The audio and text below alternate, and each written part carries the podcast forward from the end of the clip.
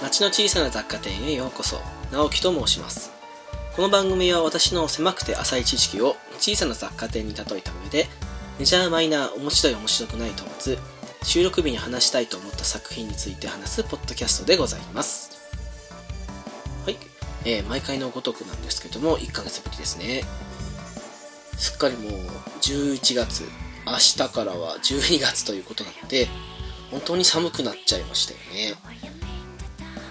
風も流行ってるみたいですし皆さんはお変わりないでしょうか？えー、ちょっと私なんかは風邪気味でして咳と鼻水が止まらないというかやっぱりくしゃみ鼻水が少し来てるかなっていうところがあって早めにね悪化する前に治したいところなんですけどまあ毎度のこときっと長引くんだろうなってそんな感じはしてるんですけどね。えー早速なんですけども今回2作品紹介したいと思うんですがちょっと前までねせっかく1ヶ月に1回だし3作品ぐらい取り上げたいなっていうふうに言ってたんですけどもいざやってみるとですねちょっと一個一個の作品に対して持ち時間じゃないですけどいっぱいいっぱいになりがちなのでどうにかこうにかそこそこの短い時間で収めたいとは思っているんですけどもそれが叶わなくなってきてるのもあってどうせだったらこれはもう最初の通りに2作品に戻してしまってその上で一個一個の時間長くとってもいいんじゃないかなっていうことでしばらくまた2作品というか、まあ、大体3 4 0分ぐらいっていう形でいこうと思いますのでちょっと毎回コロコロ変わってきてはいますけども基本的な流れは変わらないのでちょっとご容赦いただきたいなと思っております。いよいよ来月ですね。12月ですけども「スター・ウォーズ」の外伝的な位置づけになると思うんですけども「ローグ・ワン」っていう映画が公開されますね。ちらっと情報を見た限りだとエピソード4の少し前ということらしいのでもうそれ以上は何も情報を仕入れずに楽しみにしてで多分1週間遅れぐらいで見に行きたいなっていうかさすがに公開初日とかは混んでますのでそこはずらしていきたいなと思ってまして。去年もちょうど「スター・ウォーズ」エピソード7見に行った時も大体10日ぐらい遅らせて見に行ったので今回もそれぐらいのタイミングで見れたらなというふうに今一緒に行こうっていうふうに言っている知り合いと話しているところなんですよね。でも本当今って映画のチケット取るのも簡単ですよね。ちょっとネットで見てで自分の好きな席というか空いてる席から選んででいざ映画館に行った時にも発行する機会ありますのでそちらの方に行って出てきた番号を打ち込むとそのままチケットが出てきてそれぞれ自分の見ようと思っている映画のところに行って係員さんにその出てきたチケットを渡すだけでその中に入って見えるというもう本当楽になったなというかそれも結構大きいんですよね。一時ちょっと映画館行くのも少し面倒だなっていうふうに思う時期もあってしまってその関係で映画館に行くことも少なかった時期もあったんですけどまた最近個人的に映画館に行くのが楽しくなってきたなっていうふうに思ってますね。やっぱり家でじっくりゆっくり見るのもいいんですけど映画館で大迫力で見るのが一番楽しいかなとも思いますしね。そんなわけで来月は私「スター・ウォーズ」に行ってきます。できっとその辺りで来月分の配信があるんでで前回も話したんですけど配信の直後にその次の月の話す内容について話すので多分その熱のまま私は1月分ですけども「スター・ウォーズ」の話になるんじゃないかなと今自分で予想しております。で今日もこの後に撮るんですけども今回に関してですけどちょっとこれまでの流れと変わってアニメ作品でいこうかなと。もうこの後撮るのは一応機動戦士ガンダムの逆襲のシャアという言わずと知れたガンダムですけどもの、えー劇場版の話をするにあたってちょっとそこまでの流れもわからないよということもあるかもしれないので思い切って機動戦士ガンダムから機動戦士ガンダム逆襲のシャアまでの流れというかその辺をちょっとやってみようかなと思ってますので次回の放送もぜひお楽しみにしていただけたらなと思っております。なので来月はそうですね全部ガンダムに埋まるでしょうね。さっき自分で言ったようにスター・ウォーズ熱が高まったところで、来年一発目の1月の配信だときっと、全部スター・ウォーズで埋まるんじゃないかなと思ってますので、そこで少しいつもと違って一つの作品に固まり気味だなっていう部分もなくはないんですけども年末年始ということでそういうのもいいんじゃないかと思ってますので今は一応そんな形で12月と1月考えてましてまた2月あたりから複数の作品になると思いますのでご容赦いただければなと思っております。さてそんな本日2つの作品なんですけども1つは「エグザム」という映画ですね。そしてもう一つなんですが「海辺のカフカ」という小説ですね。この2つを取り上げていこうと思いますのでどうぞお付き合いよろしくお願いいたします。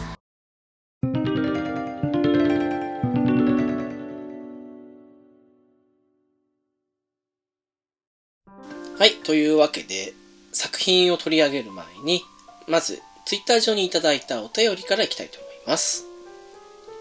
最初ですが、ていちゃんさんからいただきました。ありがとうございます。生贄えげつないですね。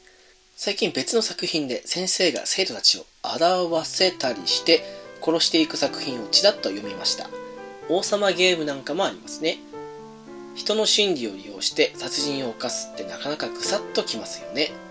ダイヤーゲームはテレビドラマなかなか面白かったです。とのことでした。ありがとうございます。そうですね。生贄投票、なかなかにグロいというか、結果的にグロい形になってしまうものもあったりとか、まあ本人的には辛いんでしょうけど、パッと見るとそこまでかなっていうのもあったりとか。ただ、なんかああいう人の心を平気で踏みにじるようなキャラが出てくる作品っていうのは結構怖いところもありながらもやっぱ引っ込まれる部分もありますよ。ぱり人の深層心理を利用してるとか、そういう人の心を扱ったものっていうのは、いかに人間が心強くない生き物だよっていうか、この生贄投票に出てきましたけども、ちょっとした誘惑にも負けてしまったりする、そんな人間もいたり、ね、いろいろ醜い争いとか生まれますからね。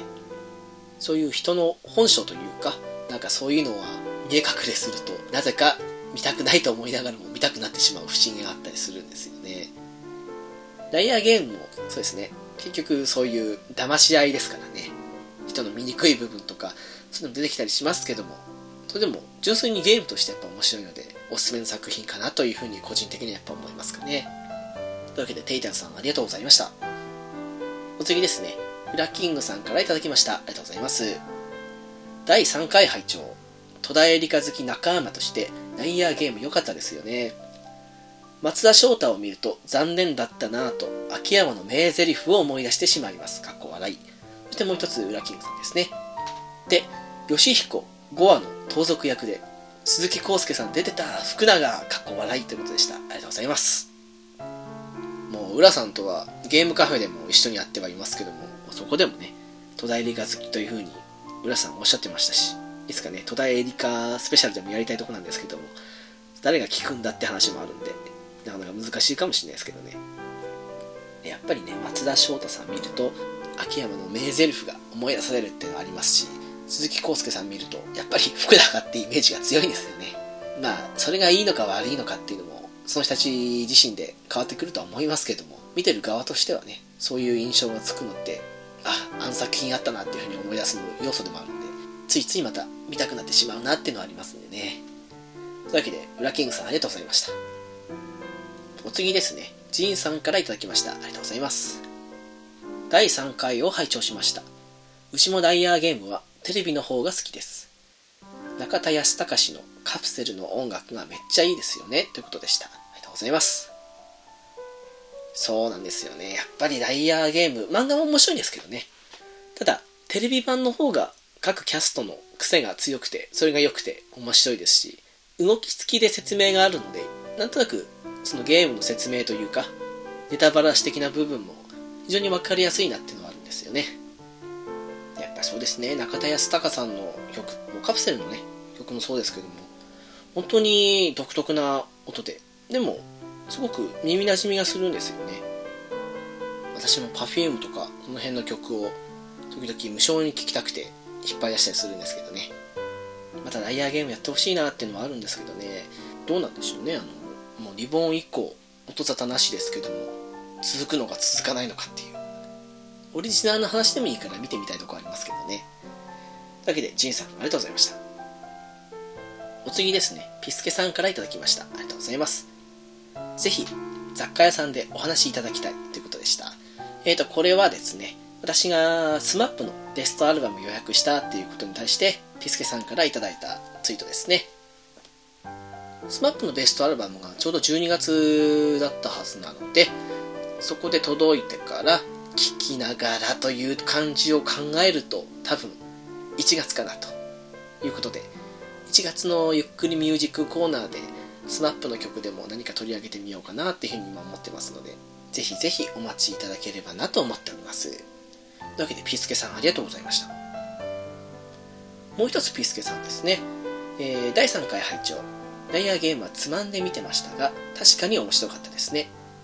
正直デスノートのキャスティングで恋の低い女の子やなくらいの印象の戸田恵梨香が幅の広い演技ができる女優の立ち位置を確立した作品でしたね。ということでした。ありがとうございます。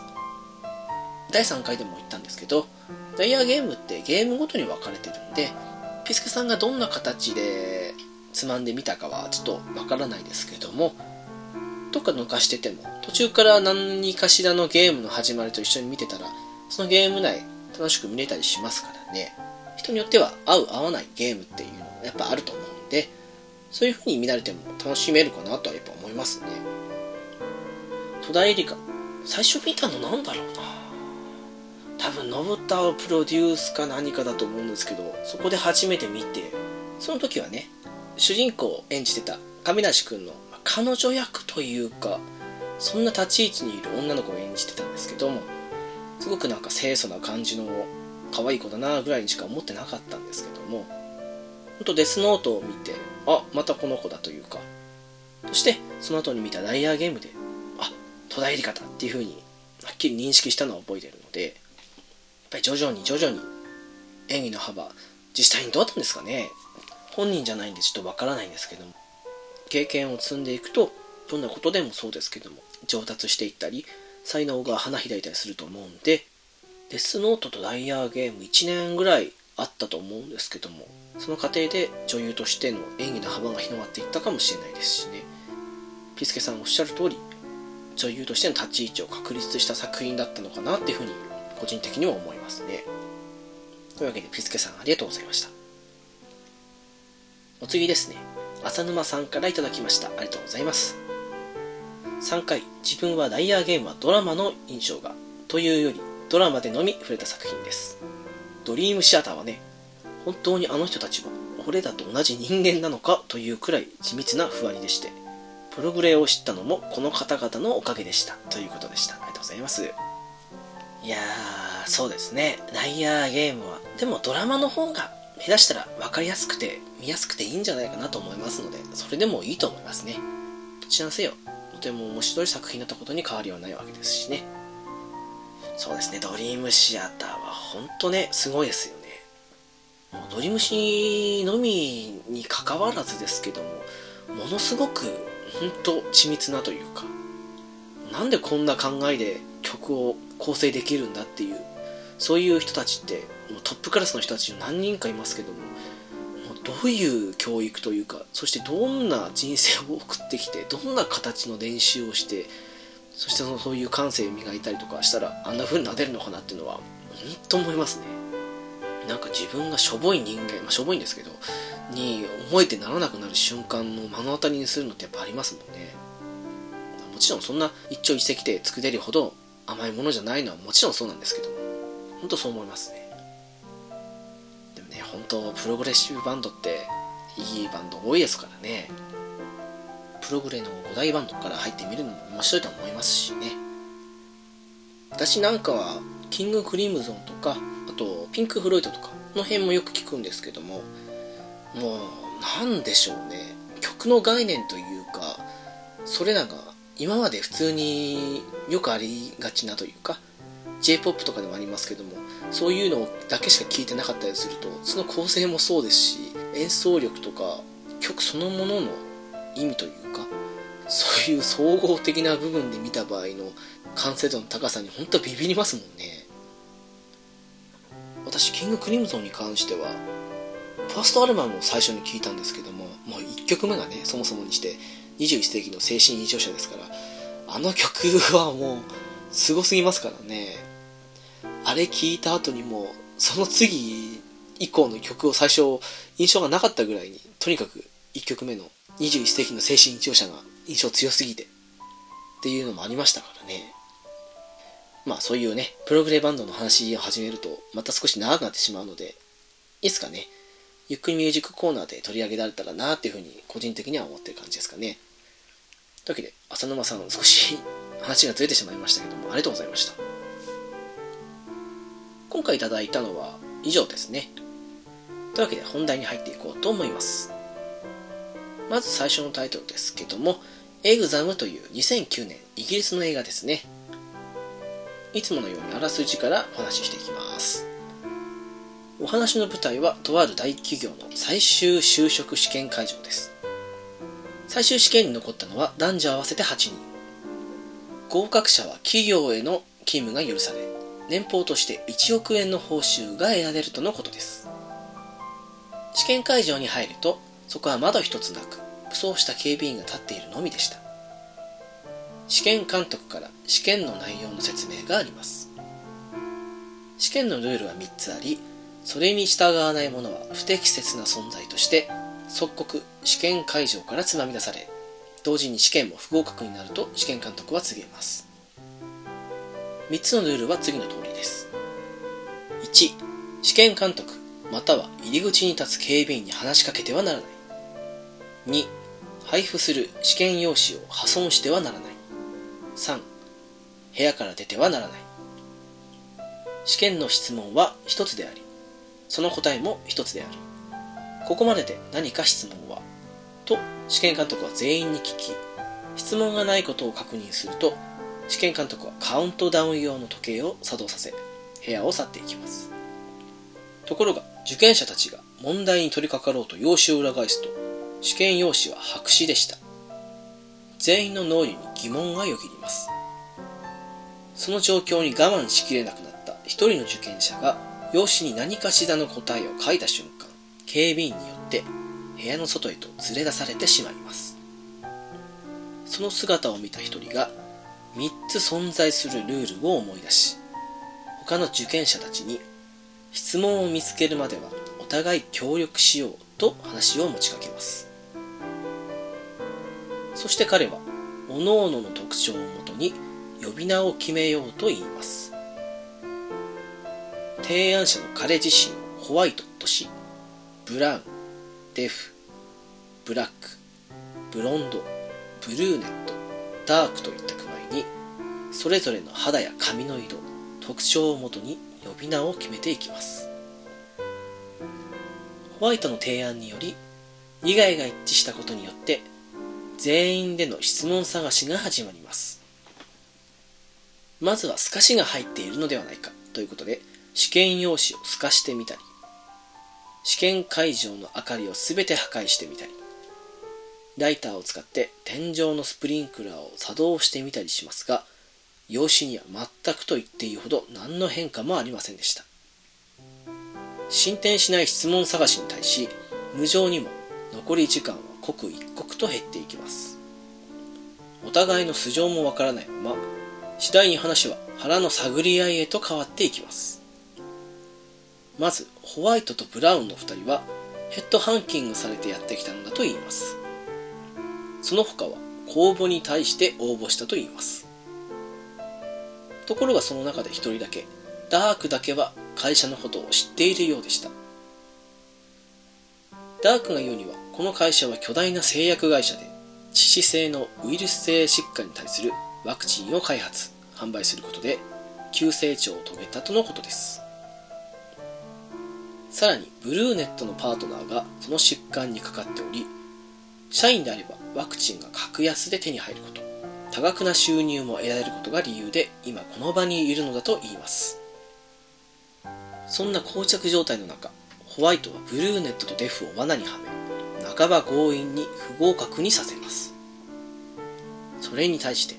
周りの反感を買うのですがといった感じのストーリーでございます。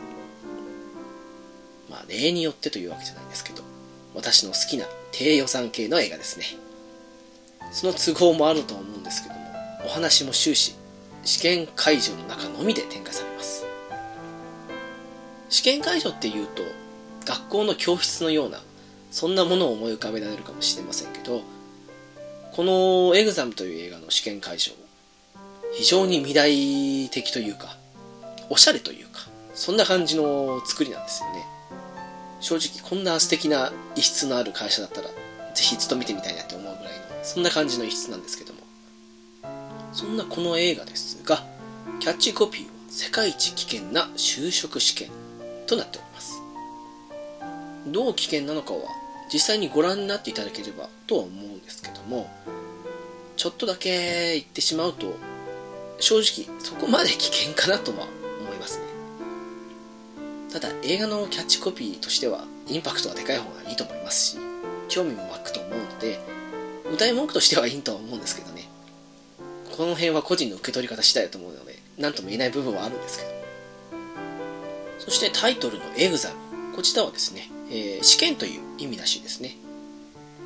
まさに映画のタイトル通りなんですけども、まあ、一部の方、まあ、私は特にそうだったんですけどもガンダムの方でエグザムシステムっていうのが出てくるんですけども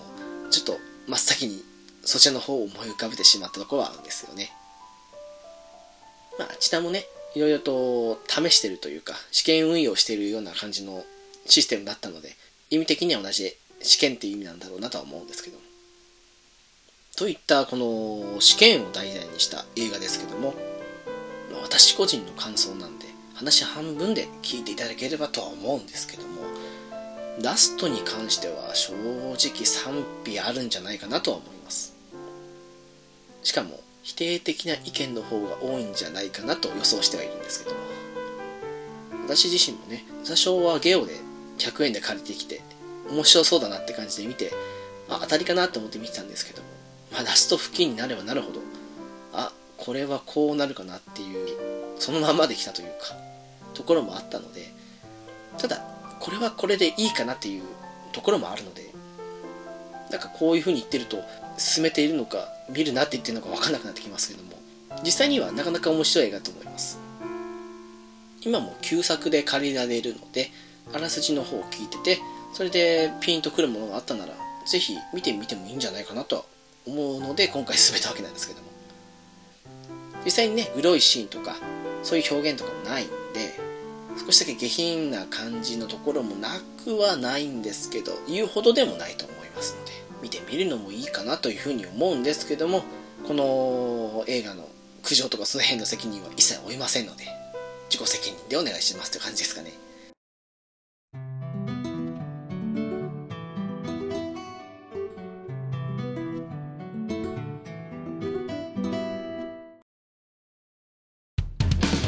ゆっくりミュージックコーナー。皆さん、こんにちは、こんばんは。このコーナーは、古今東西あらゆるジャンルの音楽を、その日の気分で紹介するというコーナーです。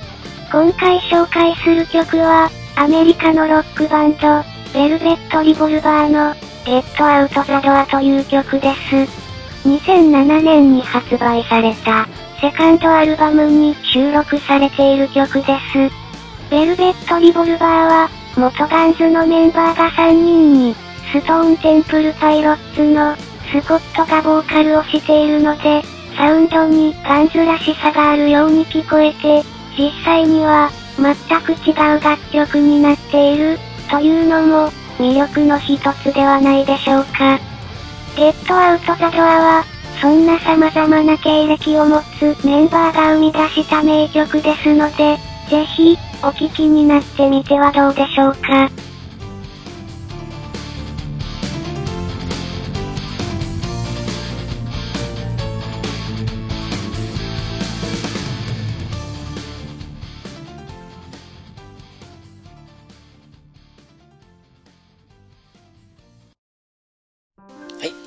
りミュージックコーナーいかがだったでしょうか？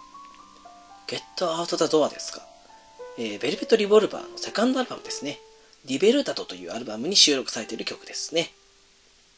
そんなベルベットリボルバーですけども、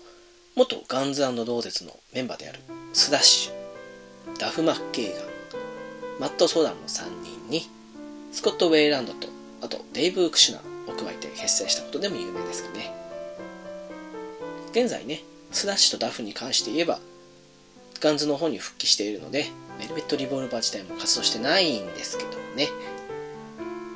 ファーストアルバムのコントラバンドっていうアルバムなんですけども、こちらに関してはビルボードで初登場1位に輝いた実績もあるわけなんですね。ただ個人的には、コントラバンドよりかはリベルタドの方が好きな曲多いかなっていうふうな、そんな感じでしょうか。この辺は好みですね。で最初はボーカル、スコット・ウェイランドになったんですけども、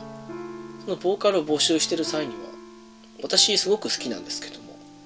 元スキットローのセバスチャン・バックっていうボーカリストがいて彼も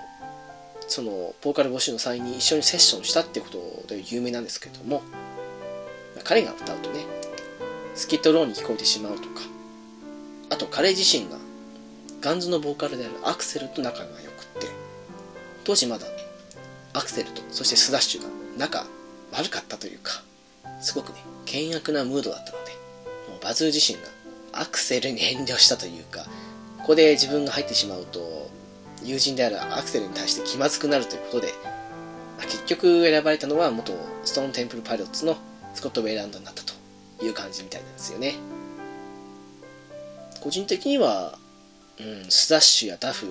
マットのメンバーの中で、ボーカル、セバスチャン・バックって形でのベルベット・リボルバーも聴いてみたかったなとは思っちゃうんですけどもね。ただねそんな正式に選ばれたスコット・ウェイランドですけども今回紹介した「ゲット・アウト・ザ・ドア」これの入っているリベルタドを発表した後なんですけどもベルベット・リボルバーを脱退しちゃいまして結局古巣に戻ったわけなんですけどもそちらでもねいろいろと問題があって結局解雇されちゃってで残ったストーンテンプルパイロッツのメンバーもリンキンパークのボーカルとして有名ですけどもチェスター・ベニント。ンま彼とね組んで活動したりとかもしていてまあいろいろあったわけなんですよね。まあそのいろいろの最後ってわけじゃないんですけどもスコット自身ねもう去年かな？2015年去年ですよね。去年の暮れぐらいだったと思うんですけども亡くなってしまいましてね。まだ 8?7?7?8? なんかそれぐらいだと思うんですけどもまあ、なんと言いますか、もう彼に限った話でもないんですけども、自分が聴いていたバンドのメンバーというか、亡くなってしまうと、なんとも言えない感じになりますよね。それでなくてもね、最近はもう相次いで偉大なミュージシャンたち、次々と亡くなっててますけども。いや、よく、ネットの書き込みとかでも、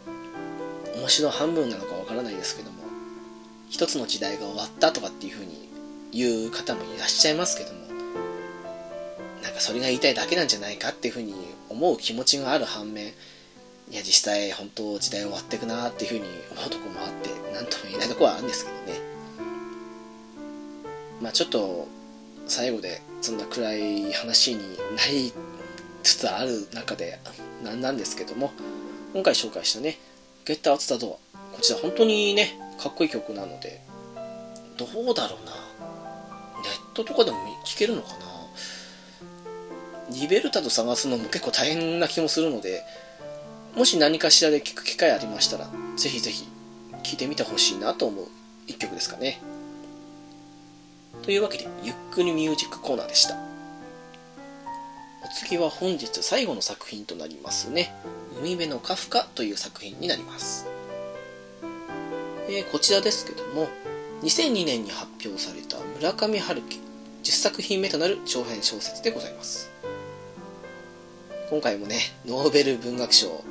取れなかったわけですけども、その様子をニュースで見てて、そしてちょっと前に部屋の掃除した時に本棚にね、海辺のカフカの情景感が出てきたんですけど、それで、あ、海辺のカフカの話でもしようっていうのが今回のきっかけだったわけなんですよ。でこの作品、ちょっと変わってるというか、小仕立ては小仕立てなんですけども、奇数の章では僕という15歳の少年を中心にした話になっておりましてで偶数の章では中田さんという老人を中心にしたそんなストーリーになってるんですね。というわけなのでいつものあらすじなんですけども本来なら奇数偶数って形で1234って形で物語進むんですけども今回のストーリー紹介ということで奇数の僕という15歳の少年のお話とそれから偶数の章にあたる中田さんという老人のお話それぞれ分けて紹介していこうと思いますのでお付き合いよろしくお願いいたします。というわけでまずは奇数の章からですね15歳の誕生日を迎える前日僕後に田村カフカと名乗る少年は現金40万ほどを元手に家出をし四国へと向かう夜間バスに乗ります。彼は父親から呪いともいえる予言を与えられます。お前は母と交わり父を殺しそして姉とも交わることになるという内容の予言でした。カフカが小さい頃に母は姉を連れて家を出て行ってしまいます。写真が1枚だけ残っておりそこには小さい頃のカフカと姉の姿が写っています。母の写真は残っておらず姉の写真もその1枚限りでした。それゆえに田村カフカという少年は年相応の優しい女性綺麗な女性を見ると無意識にこの人は自分の母なんじゃないか姉なんじゃないかと思うところがあります。カフカはカラスと呼ばれる少年のアドバイスに従いながら自分は世界で一番タフな15歳の少年であると言い聞かせ中学生よりも問題の生じにくい17歳の高校生であるように振る舞いながら生きていこうと決意します。バスの中でカフカはさくらという名前の女性と知り合います。偶然にも同じ高松に向かっていたさくらと知り合いになりカフカは何かあった時の連絡先としてさくらの携帯番号が書かれた紙を受け取り彼女と別れます。カフカはあらかじめ格安料金で予約していたホテルを拠点とし高松市内を探索します。日課となっているトレーニングをするためにジムに通い地元でも有名な図書館で本を読み駅の近くの安いうどん屋でうどんをすする日々を送ります。図書館に勤めている大島さん。その図書館の責任者である佐伯さんという女性と知り合い簡素で規則正しい日々を送っていた田村カフカ。ですが何かしらの出来事から意識を失ってしまい意識が戻った時にはカフカは血まみれの状態で倒れていました。安息から一転彼の平穏はいとも簡単に崩れ去ってしまったというのが奇数にあたる田村カフカ君のあらすじでございます。ちょっといろいろ話したいところではあるんですけども続けて偶数賞である中田さんのストーリーに行きたいと思います。偶数賞は第二次大戦中に起きたとある不可解な事件に関しての報告書から始まります。アメリカ軍の極秘資料なのですが情報公開法に基づいて今では閲覧可能となっているという前提です。報告書の内容を要約しますととある小学校の野外実習中女性教師が上空に金属の反射光を確認しそれを当時主流だったアメリカ軍の爆撃機だと思い受け持っていた生徒たちを引き連れて近くの森へと逃げ込みます。ところがそこで生徒たちは急に倒れ込み意識を失ってしまいます。原因がわからない中生徒たちは少しずつ回復していくのですが全員が意識を失うまでの数時間の記憶を失っていました。そしてその中の一人だけ意識が戻らない子がいました。結局この集団失神事件は表沙汰にされることなく闇に葬られてしまったという内容です。不可解な事件の中で唯一意識の戻らなかった生徒というのが偶数省の主軸でもある中田さんです。もともとは裕福な家の長男で非常に頭も良かったんですが目が覚めた時にはありとあらゆる全ての記憶を失っており結局老人となった現在においても字を書くことも読むこともできなくなっていました。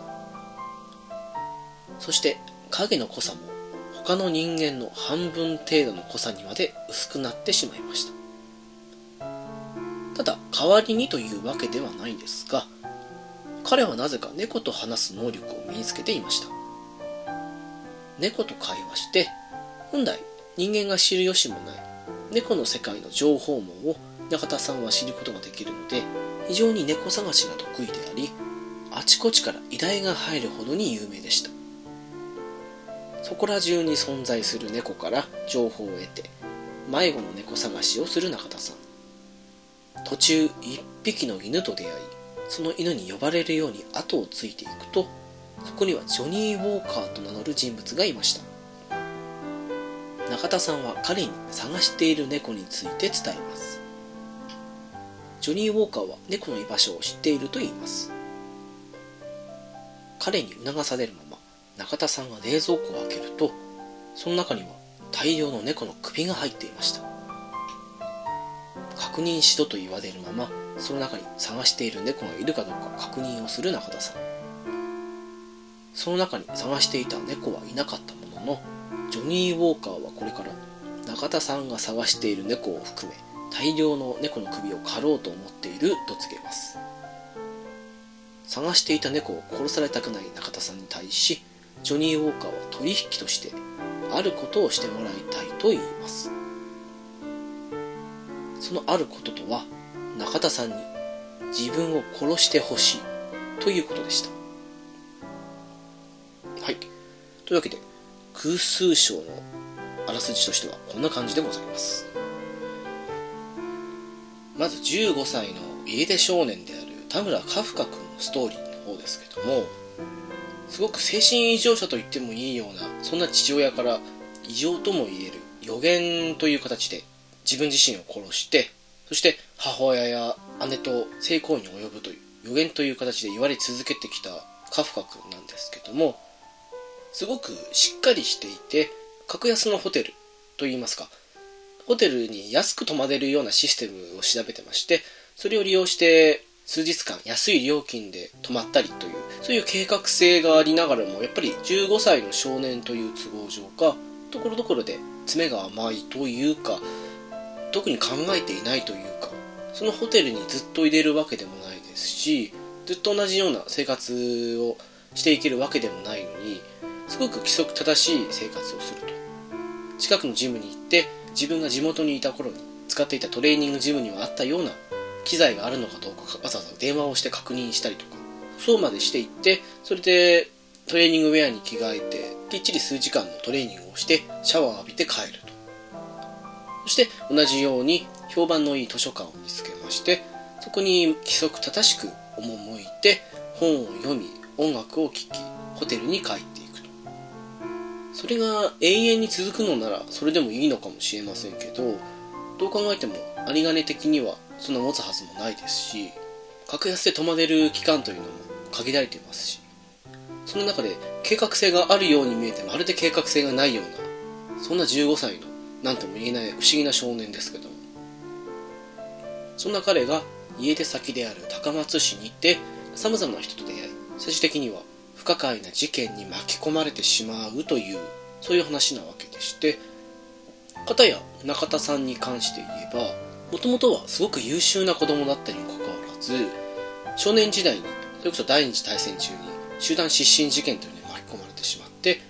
他の生徒たちは数時間の記憶がなくなっただけで済んだんですけども中田さんに関して言えばもうそれまでの中田さんという人間を作る全ての要素が失われていたと言っても過言ではない。そんな状況になってしまって結局家族から見放される形になると。どうにかその住んでいる地域の知事さんの援助もあって施設にお世話になりながらもなぜか猫と話せる力を身につけたので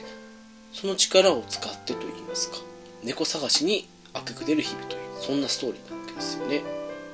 その最中で猫を大量に殺しているジョニー・ウォーカーという人物と出会ったことによって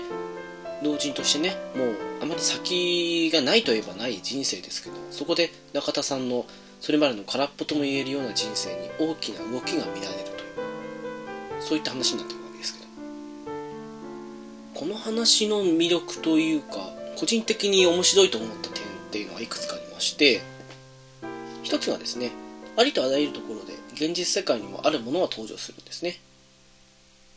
各地域だったり市や県の名前でもそうですしそれ以外にもね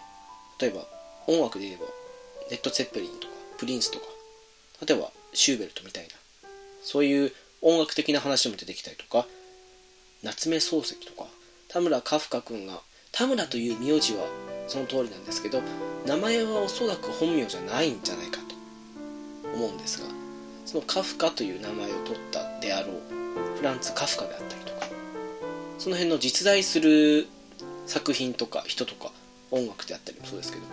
あとフォルクスワーゲンゴルフとかねそういう車とかも出てきたりしてすごく架空の話ではあるんですけども自分たちの身の回りにあるものそういうのがよく登場する。そしてそれに対する村上春樹さんの考えというのがおそらくそのキャラクターごとのキャラクターごとを介してというか出てくるのでその辺の見解も面白かったりとかあそういう考えで見たり聞いたりしてそんな考えに及ぶんだなっていうのが分かったりしてその辺もすごく面白かったりしますしあとねその田村カフカ君すごく計画性があるようで無計画という感じですけどその事件に巻き込まれるまでの彼の行動というのがすごく自然というかあ本当にこの子家出してそしてそこで生活を数日間してるんだなっていうのが本当よくわかるというかそういう文章になっていてその辺もすごく面白くて。それで正直これは賛否あるとは思うんですけどもいろいろな謎が出てくると。それこそ中田さんの事件集団失神事件ですけどもその入りからしてもはや軍の極秘資料から抜粋した形で出てくるわけで結局原因がわからないありとあらゆる線で探したものの結局原因自体は解明されていないと。それを上下巻に分けた上で追っていくというそんなストーリーなわけですけどただこれも本当個人的な感想なんですけども上巻だけ見ると風呂敷が広げられた状態で謎がいっぱい出てきてその上ですごくゆったりというかさっきのカフカ君の家出生活の描写じゃないですけどそういうのも出てきてすごくゆっくりとストーリーを追った上で大きな事件に巻き込まれていくその流れを見ることができるわけなんですけども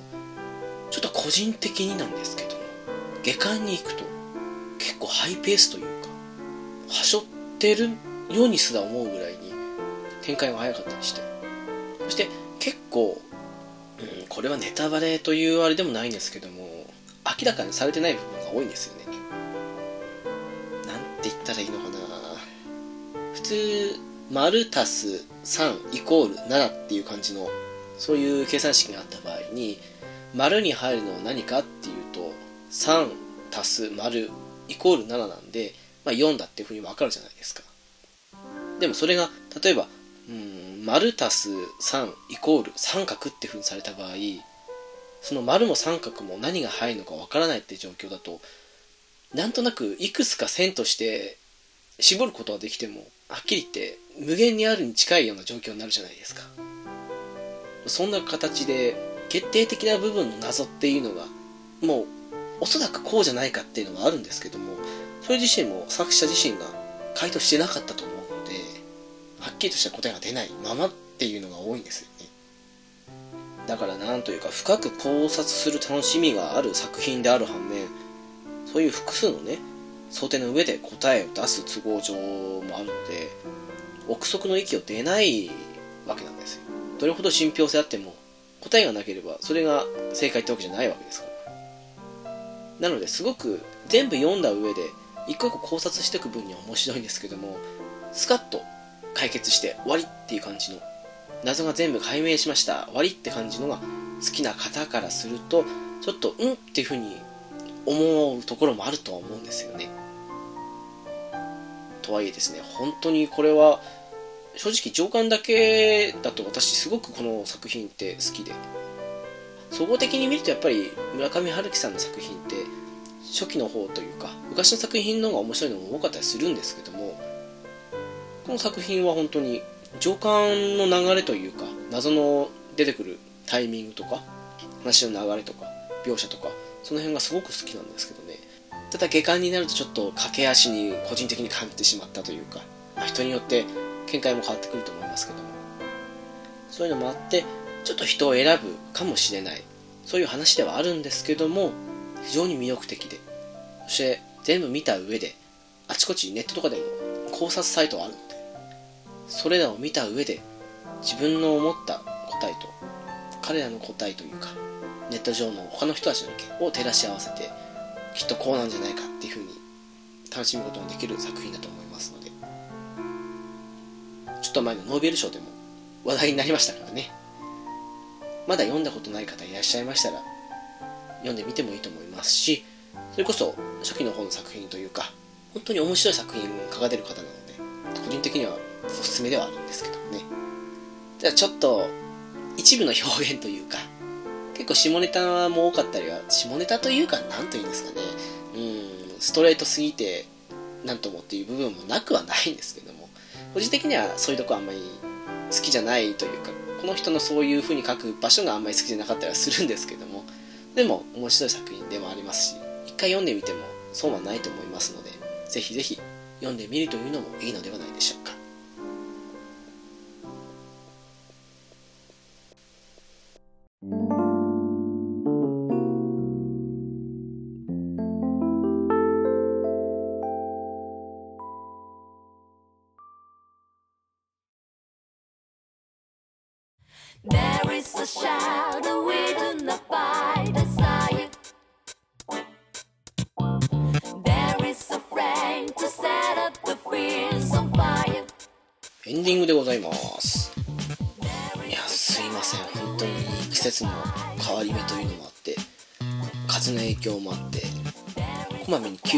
挟んではいるんですけどもうガラガラという本当毎回お聞き苦しい声で本当に申し訳ございません。冒頭でも話したように次回は少し流れが変わりましてガンダムの話になりますのでこちらもお楽しみにしていただけたらなと思っておりますのでしばらく一つのタイトルの話をずっと追うというのが続くかもしれませんがどうかご容赦くださいませ、はい、というわけでお知らせでございます、えー街の小さな雑貨店ですがブログを開設しております、えーホームページですが http コンスラッシュスラッシュ小さな雑貨店と小さな .net です、えー小さなですがスペルが CHI から始まりますのでスペルの間違いなきをご注意くださいませ。そして TwitterID ですが小さな雑貨となっております。こちらも CHI から始まりますのでご注意ください、えーハッシュタグですがシャープ小さな雑貨店となっております。小さながひらがな雑貨店が漢字ですのでこちらもお間違いなきをよろしくお願いします。そしてですね、えー私なんですけどもこれとは別にゲームカフェというゲーム系ポッドキャストをしております。大体6割から7割ぐらいゲームって感じですかね。毎回ゲストさんであったりもしくは準レギュラーであるウラキングさんと一緒に何かしらのゲームかもしくはよくわからない雑談系の話をしたりするのでそちらもよかったら聞いてみてください。ちょっとこっちと違って不真面目なところが多いかもしれませんけど一応そういう気楽さをもう家飲み感覚をモットーにやっておりますのでそちらも聞いていただけたらなと思っております。はい。というわけで次回そして次回は多分シリーズものとなりますのでもし敬遠されているようなシリーズだったとしても聞いていただけたら嬉しいなと思っておりますのでどうぞよろしくお願いいたします。というわけで町の小さな百貨店でした。次回もよろしくお願いいたします。